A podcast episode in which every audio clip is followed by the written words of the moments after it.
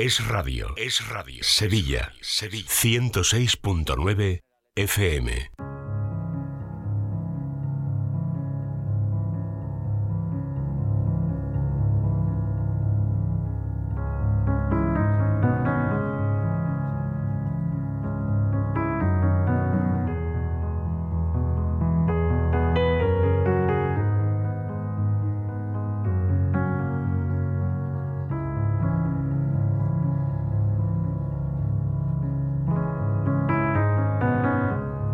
Continuamos en Es la Mañana de Sevilla, 12 y 35 minutos. Empezamos ya Vivir en Positivo, el espacio que dedicamos cada miércoles en este programa a hablar de psicología y de desarrollo personal. Recuperamos el espacio, el programa Vivir en Positivo, después de que el pasado miércoles pues eh, tuviéramos que... Eh, dejarlo en stand-by, ¿eh? porque teníamos a nuestra psicóloga un poquito convaleciente con la garganta. Hoy ya está perfecta y bueno, está de vuelta aquí en los estudios de la mañana de Sevilla, aquí sentada conmigo en esta mesa de radio. Hola Paloma, ¿qué tal? Buenas tardes. Buenas tardes, Laura. Lo de perfecta no sé yo, ¿eh? pero, pero casi. Bueno, casi, casi perfecta. Aquí eh, te vamos a, dar toda la energía, ¿eh? todo el cariño y sé que también te lo dan por parte de los oyentes, que ya nos está llegando algún mensajito eh, a través de Twitter. Desde aquí un saludo a todas aquellas personas que, que nos siguen en la radio, luego en el podcast o que nos escuchan a través del streaming. Bueno, empezamos ya a hablar pero antes eh, te presento para los oyentes, Paloma Carrasco es licenciada en Psicología por la Complutense de Madrid, experta en terapia familiar sistémica, cuenta con una amplia experiencia profesional y compagina su labor en consulta con la divulgación y con la formación de la psicología. Además es conferenciante, imparte charlas en centros de negocios, empresas, colegios, etcétera, etcétera. En la actualidad Ejerce su profesión en el Hospital Quirón Salud Sagrado Corazón de Sevilla y para pedir consulta con Paloma pueden hacerlo a través del teléfono del hospital el 954 93 76 76 954 93 76 76 o bien contactar directamente con Paloma a través de su página web palomacarrasco.com ahí van a encontrar el correo electrónico contacto arroba palomacarrasco.com y les recuerdo como siempre que Paloma también ofrece sesiones online por si nos están escuchando ustedes desde cualquier parte del mundo. Paloma, entramos en materia. Hoy vamos a hablar de la emotividad. ¿Por qué has querido traer este, este tema de la emotividad al programa? Mira, llevaba mucho tiempo queriendo hablar de emotividad hmm. eh, de una manera, digamos, concreta, no, no solo relacionándolo porque muchas veces salen eh, a colación este tema, cuando hablamos de, trastornos, cuando hablamos de, muchísimo, de inteligencia emocional, ¿vale? Cuando hemos hablado muchas veces de sensibilidad, pero yo creo que la emotividad es tan importante que se merecía un programa ella solita. Hmm. Eh, porque además, quizá la mayoría de personas no han hecho nunca un análisis o un poco una pequeña valoración de cómo de motivación. Y la emotividad, Laura, es uno de los, uno de los factores de personalidad que de hecho eh, medimos y se miden mucho incluso en test, porque, mm, porque bueno, teniendo claro que una definición un poco quizá eh, basta, un poco general, hmm. eh, diciendo que la emotividad es la capacidad de experimentar esas emociones y esos sentimientos, ¿no? Que se traduzcan en, una, en, en algo más corporal, pues lo que sí sabemos todos es que realmente las personas somos muy diferentes en cuanto a emotividad. Hay mm. muy emotivas y muy poco emotivas, ¿no? Pero hay que intentar profundizar para saber eh, qué está ligado a esas personas que son más emotivas y qué está ligado a las personas que lo son menos, ¿no? Porque, porque tiene relación con muchas más características de la personalidad. Esto de la emotividad es, por tanto, muy importante en nuestro desarrollo personal, en nuestra relación también con las personas. Sí, va, va a formar parte y va a definir eh, mucho el tipo, el nivel, la calidad de relaciones con los demás, nuestra calidad em, a la hora de la percepción que tenemos eh, del mundo, ¿no? de cómo percibimos las cosas. Hemos hablado muchísimas veces en Vivir en Positivo em, de la capacidad de contemplación, de observación, ¿no? de cómo nos podemos enriquecer em, pues simplemente, por ejemplo, contemplando algo que nos gusta. ¿no? Hmm. claro, si somos cero emotivos, es muy difícil que pueda afectarnos positivamente eh, ese entorno o esa característica de la que queremos disfrutar. Em, y al revés, si somos muy poco emotivos, también algo malo realmente nos afectará muy poco. En cuanto a las relaciones, la emotividad al final me da una capacidad para ser más empático, para entender más sobre las emociones, no solo las mías, sino sobre las de los demás. Y todo lo contrario, si soy muy poco emotivo, eh, me va a costar comprenderte. Y entonces, claro, mi posición, eh, si yo estoy hablando contigo y tú estás sintiendo que no te estoy comprendiendo, es fácil, ¿verdad? Comprender que entonces la relación quizá pues no, no va a ser todo lo fluida que debería ser, ¿no? Hmm. Eh, ¿Cómo podemos reconocer nosotros mismos si somos más o menos emotivos? Bueno, podemos irnos al típico ejemplo, ¿no? Sencillísimo, que además estos temas se ven venir desde muy pequeñitos, ¿vale? Eh, mm, por ejemplo, estaba pensando en eso, viendo, viendo una, una película, eh, una canción bonita, ¿no? Hace poco se hacía viral un vídeo de, parece que era un bebé, ¿no? Mm. Que es que, que se iba como enterneciendo conforme escuchaba algo, ¿no? Una capacidad de sentir extraordinaria, ¿no? Entonces, en las pelis lo, lo vemos todos, ¿no? O sea, sabemos que tenemos el típico amigo, o nosotros mismos, que eh, acabamos llorando en, todos los, en todas las películas, eh, y está el, típico que no llora nunca, ni siquiera aunque se muera la madre de Bambi, ¿no? Mm, que es como, Dios mío, ¿quién no ha llorado viendo Bambi, ¿no? Con cinco o seis años. Bueno, pues es una tontería, hay muchísimos más, ¿no? Ejemplos quizá más complejos. Pero una de las maneras de saber hasta qué punto no, me afectan las cosas. Eso es fácil, ¿no? Porque hay como una respuesta fisiológica del cuerpo, ¿no? La de emocionarte, llegar a llorar, ¿no? Claro, no, no, y además es que eso nos estamos refiriendo con la emotividad. O sea, si al final esos sentimientos eh, no se traducen en algo, eh, es como si hubiera una desconexión entre lo que percibo y, lo y, lo que, y la respuesta. Entonces, claro, ahí es donde se empiezan a producir ciertos problemas de personalidad, ¿no? Para mí, eh, de los dos polos, a ver, lo correcto para poder ser una persona equilibrada, y sana mentalmente, lo suyo es manejarse en el punto intermedio. Hmm. Ser persona emotiva, pero no tanto como, para acabar sufriendo por cualquier cosa, ¿no? Pero desde luego, en los dos polos de personalidad opuestos de los que estamos hablando, uno, persona con una incapacidad importante de sentir en general eh, cualquier emoción por algo que esté pasando o algo que le esté pasando. Em, una anedonia que se llama, o sea, una incapacidad, es como que ni siento ni padezco, a mí no me está afectando nada.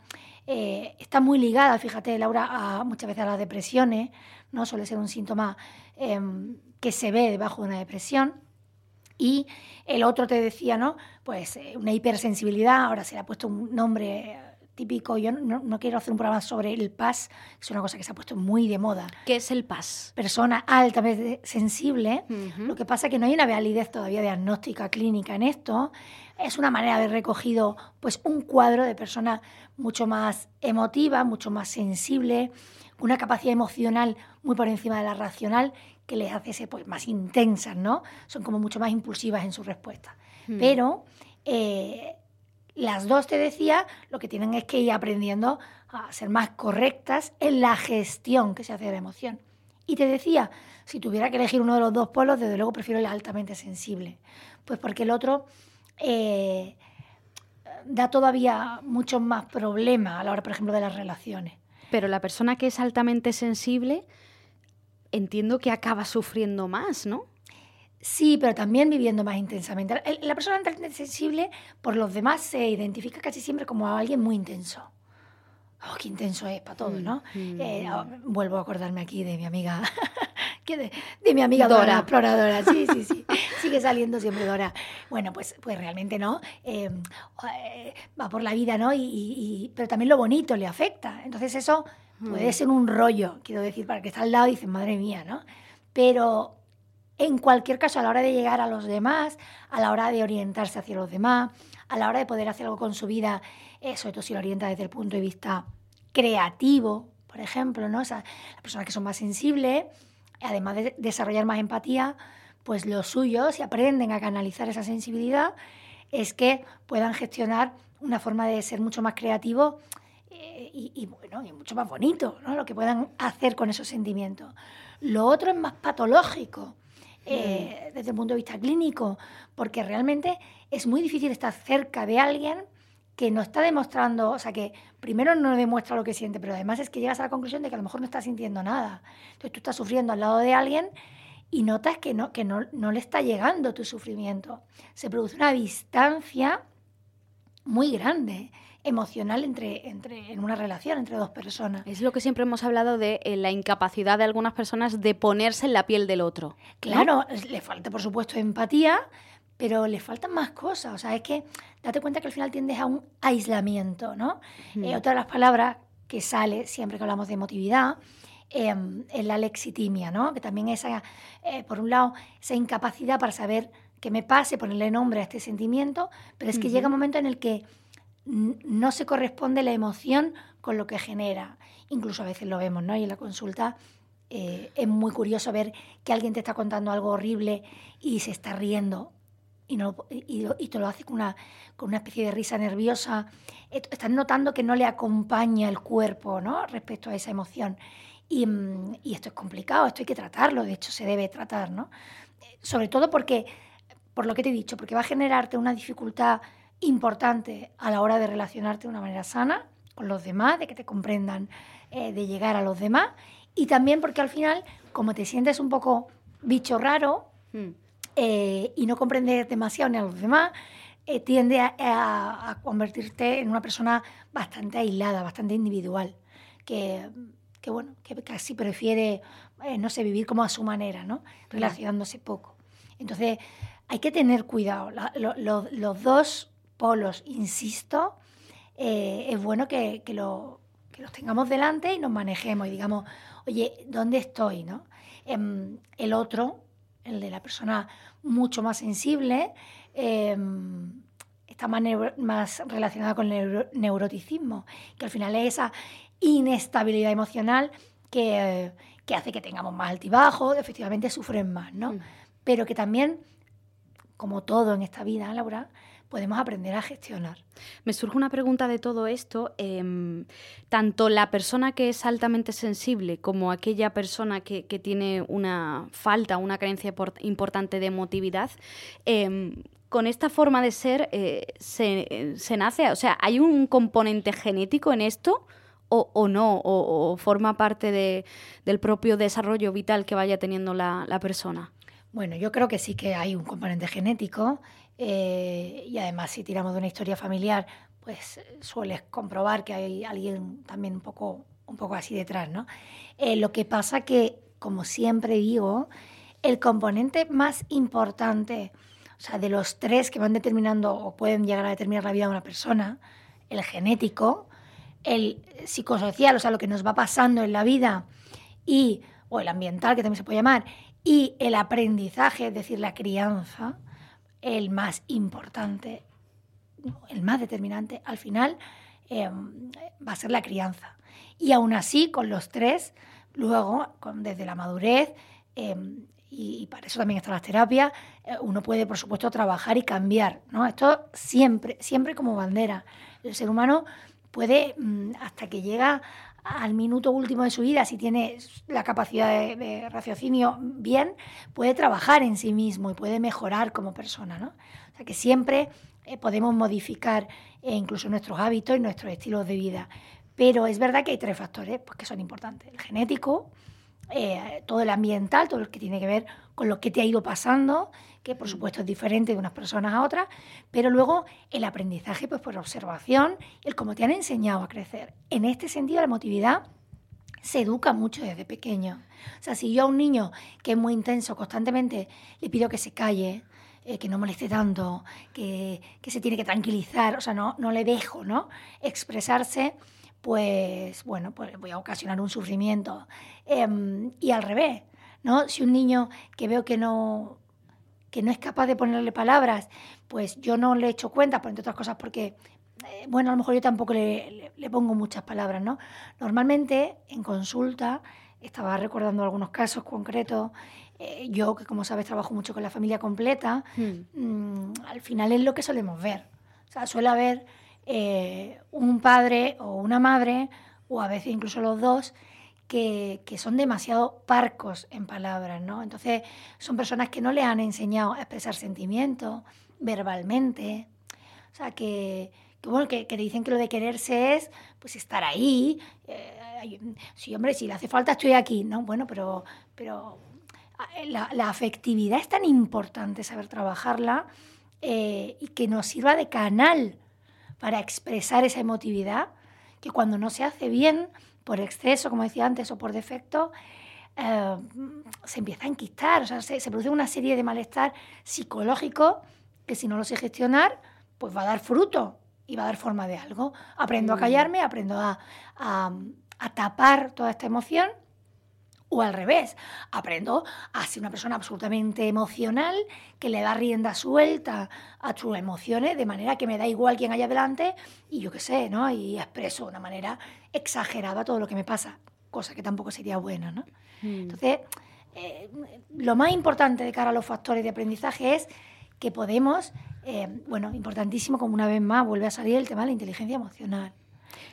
¿Hay más personas con alexitimia de las que pensamos? Porque mm, es cierto que a mí me, llama la atención ¿no? que, existan personas eh, de, este tipo. ¿no? Quizás yo, porque a lo mejor personalmente me veo como más identificada eh, en la otra cara de, la moneda, ¿no? esas unas personas que son pues, más, emotivas. Te pregunto eso por un lado. Y por otro, si mm, si al final acaban yendo a consulta, a terapia, eh, más eh, las personas que son altamente sensibles, más que las otras que, carecen de todo lo contrario, ¿no? Carecen de sensibilidad. A ver, em, hay más personas de lo que yo creo que parece que realmente tienen ya un, o sea, que tienen un problema clínico de, de lexitimia y de, incapacidad para, bueno, pues para sentir esas emociones, ¿no? para experimentarlas. Em, lo escuchamos cuando alguien te dice, pues, oh, pues es que yo nunca lloro. O se ha muerto eh, mi madre y no, y no, no soy capaz de llorar. O mm. Mm, me ha pasado esto y no, y no, no, no. Entonces, y luego además, como, como he dicho antes, como está bastante asociado y suele aparecer mucho en las depresiones, y depresión hay muchísima, por desgracia, pues bueno, pues es un síntoma que sí que hay, ¿eh? hay mucho. Em, y bueno, muy buena pregunta la segunda, porque mi experiencia, yo no sé, en términos estadísticos generales no lo sé. Em, vamos, no lo sé porque entiendo que además a nivel, por ejemplo, más psiquiátrico eh, y, sobre todo de hospitalización, em, sí que es verdad que llegará más lo primero, la lexitimia y personas que incluso pueden desarrollar cierta psicopatía a la hora de que como no entienden lo de los demás, pues pasan por encima de los demás. Pero en mi consulta, que es una consulta normal de psicología, una consulta privada, vienen mucho más Em, por exceso de sensibilidad. De hecho, em, es un tema que a mí, por eso tenía tanta ganas de hablarlo, porque es un tema para mí precioso. O sea, yo siempre, sobre todo los chavales, adolescentes, gente muy joven, em, que vienen porque están sufriendo mucho y cuando tiras un poco de un hilo te das cuenta que lo que les pasa es que son, eh, bueno, digamos como más sensibles que los demás eh, y que eso, como no lo han sabido gestionar o la devolución que le han hecho desde fuera es de qué exagerado eres, ¿no? Así no se puede ser, pues realmente le hace mucho sufrir. Em, a mí siempre, yo siempre llego a la misma conclusión. O sea, que para mí no deja de ser un don la sensibilidad. Eh, y me parece que, que, el mundo sería mucho más bonito si todos fuéramos más sensibles. Lo que pasa que hay que aprender a canalizar esa sensibilidad, a darle una forma correcta para que, bueno, pues eso, esa percepción, esa, esa sensación de experimentar algo dentro de mí pueda coger forma hacia afuera ¿no? y lo pueda expresar. Em, y, no habría problema con eso. ¿no? Em, lo que pasa que desde fuera, pues, pues no, sé, eh, tendemos muchísimo a, querer que todas las cosas sean siempre iguales. Yo creo que aquí tenemos un debate enorme, ¿no? Siempre lo hemos hablado cuando hablamos de, de diversidad, de inclusión. O sea, las personas decimos que sí, que es maravillosa las diferencias, pero luego no nos gusta la gente diferente, ¿no? Queremos que todo el mundo tenga el mismo patrón. Em, y entonces, pues incluso si somos un poquito cerrados, pues miramos raro a los que son un poco distintos, ¿no? Y bueno, la música, eh, por ejemplo, ¿no? Pues requiere sensibilidad. El arte, el cine, em, requiere de eso. Lo que pasa que, claro, yo no puedo hacer si yo salgo de, ver una historia en el cine y me paso cinco horas después traumatizada y llorando por la historia que, ha pasado, pues es que tengo un problema, ¿no? Tengo que aprender a, bueno, a validar, ¿no? Otra palabra que sale mucho aquí, validar esas emociones y hacer algo bonito con ellas y luego ya poder aparcarlas, ¿no? Y decir, bueno, ya voy a seguir con mi vida, ¿no? Imagínate, ¿no? Los psicólogos, por ejemplo, tenemos que tener, por eso es importante que hagamos un trabajo interior em, constante de crecimiento, porque tenemos que movernos sutilmente en esas dos líneas. Por un lado, eh, tener una capacidad importante de empatía para poder conectar con nuestros pacientes y comprender lo que les pasa, pero a la vez, pues no llevarnos todo el sufrimiento a casa, porque si no, no viviríamos, ¿no? Entonces, eh, requiere un trabajo importante. Y, mm, pero insisto, la sensibilidad que viene más a la consulta, pues por eso, porque a lo mejor la gente eh, se siente rara, extraña, ¿no?